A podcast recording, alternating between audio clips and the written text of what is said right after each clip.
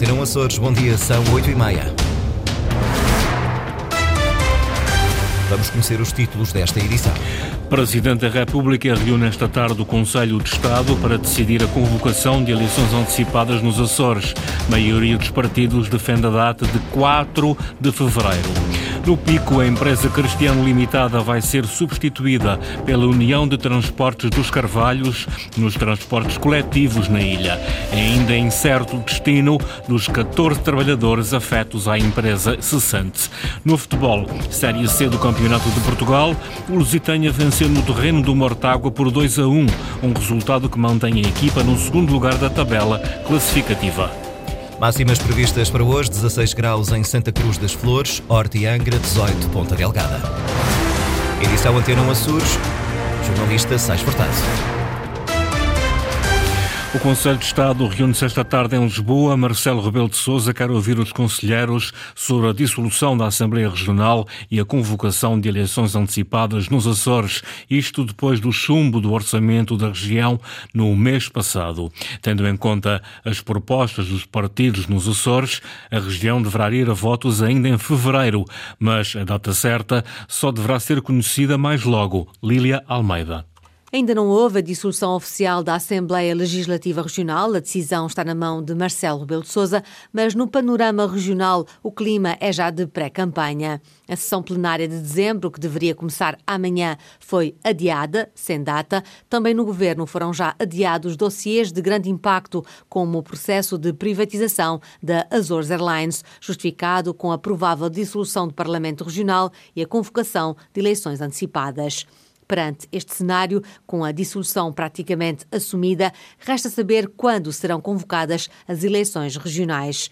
A maioria dos partidos prefere 4 de fevereiro, mas para isso acontecer, depois de reunir o Conselho de Estado, Marcelo Rebelo de Sousa tem de assinar ainda hoje o decreto de dissolução do Parlamento e esperar que seja publicado também hoje em Diário da República, conseguindo assim os 55 dias de intervalo que são obrigatórios até ao dia das eleições. Há ainda a possibilidade de 18 de fevereiro 11 de fevereiro é pouco provável, tendo em conta que é fim de semana de carnaval. Entre as opções está também a realização de eleições regionais no mesmo dia das eleições legislativas nacionais, a 10 de março, uma opção que não recolhe apoios, com exceção do Chega, é o único partido a propor eleições simultâneas. O presidente do Governo Regional tem assento no Conselho de Estado. José Manuel Bolieiro vai pedir ao presidente da República a marcação de eleições antecipadas para o dia 4 de fevereiro. Não é bom a região alongar-se muito tempo sem plano e orçamento. É preciso que a região, como aliás o país tem, apesar de ter eleições antecipadas, um orçamento de Estado aprovado. Nós aqui queremos o mais rapidamente possível o orçamento regional aprovado. Daí fazer a defesa da marcação de eleições antecipadas para 4 de fevereiro, com a respectiva dissolução do Parlamento dos Açores. José Manuel Bolieiro, em declarações à Lusa, vai defender como presidente do governo aquilo que já defendeu como líder do PSD, ou seja, a convocação de eleições a 4 de fevereiro. Quem pede celeridade na resolução da crise política nos Açores é Walter Furtado, o presidente do Conselho Económico e Social diz que é fundamental a marcação de eleições antecipadas, sobretudo para que a região cumpra os prazos e metas de execução física do PRR. Ana Leal Pereira. Há matérias em curso que não se compadecem com atrasos. É o caso da execução do Plano de Recuperação e Resiliência. A preocupação é do Presidente do Conselho Económico e Social, que, perante a crise política nos Açores, diz a solução é a marcação de eleições antecipadas. A solução vai mesmo passar pela marcação de eleições. E julgo que o principal é que esta crise não se prolongue, né? porque nós temos de facto um conjunto de matérias em curso e outras por resolver que não se compadecem com atrasos. Refiro-me concretamente, e um daqueles que me preocupa mais, a execução do PRR Açores. PRR Açores, assente numa metodologia de marcos e metas, investimentos, alerta Walter Furtado, devem ser cumpridos sob o risco de a região ter de devolver verbas. Em função de, do cumprimento desses marcos e metas, há um desembolso inicial.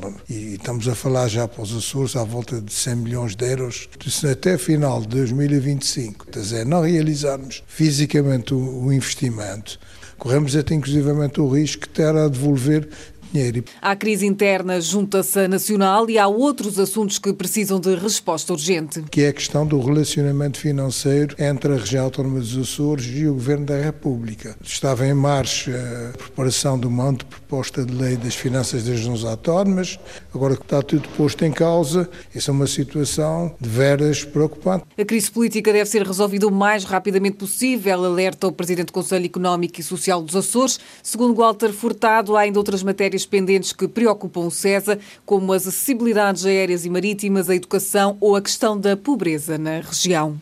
No Pico, a empresa Cristiano Limitada vai ser substituída pela União de Transportes dos Carvalhos, que venceu o concurso público lançado pelo Governo dos Açores para os transportes coletivos na ilha.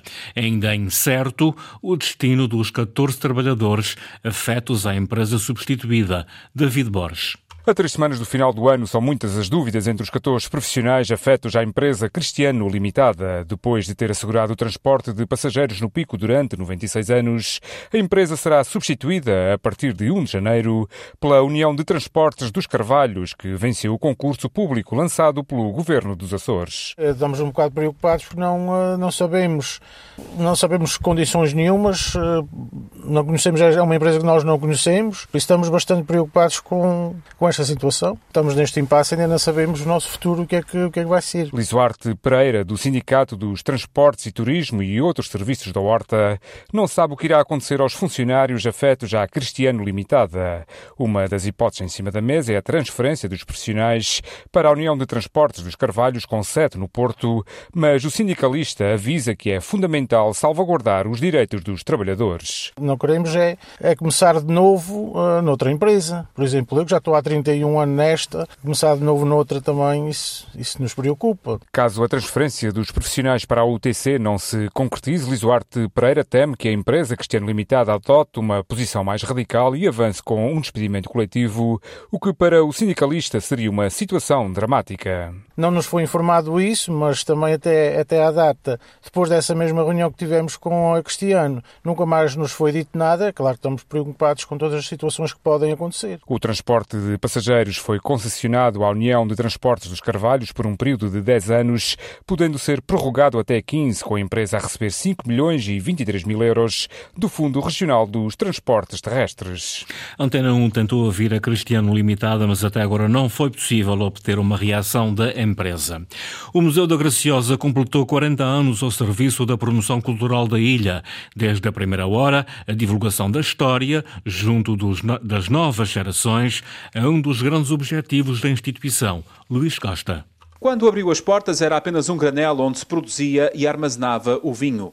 40 anos depois é difícil imaginar a Graciosa sem o seu museu, com tudo o que ele tem ao serviço da comunidade. É um serviço de promoção cultural e tem a missão de partilhar todas as memórias, todos os objetos que aqui estão armazenados e divulgar todas, todos esses diferentes contextos com a, os visitantes, com a comunidade. A professora Teodora de Borba foi a primeira diretora do Museu da Graciosa, fundado a 6 de dezembro de 1983. Seguiu-se o historiador Jorge Cunha, de 2000 a 2023, e agora o pianista Fábio Mendes. Os 40 anos foram assinalados neste domingo na terceira sessão de Chá com História. Já vamos realmente na terceira edição e esperamos ter muitas mais.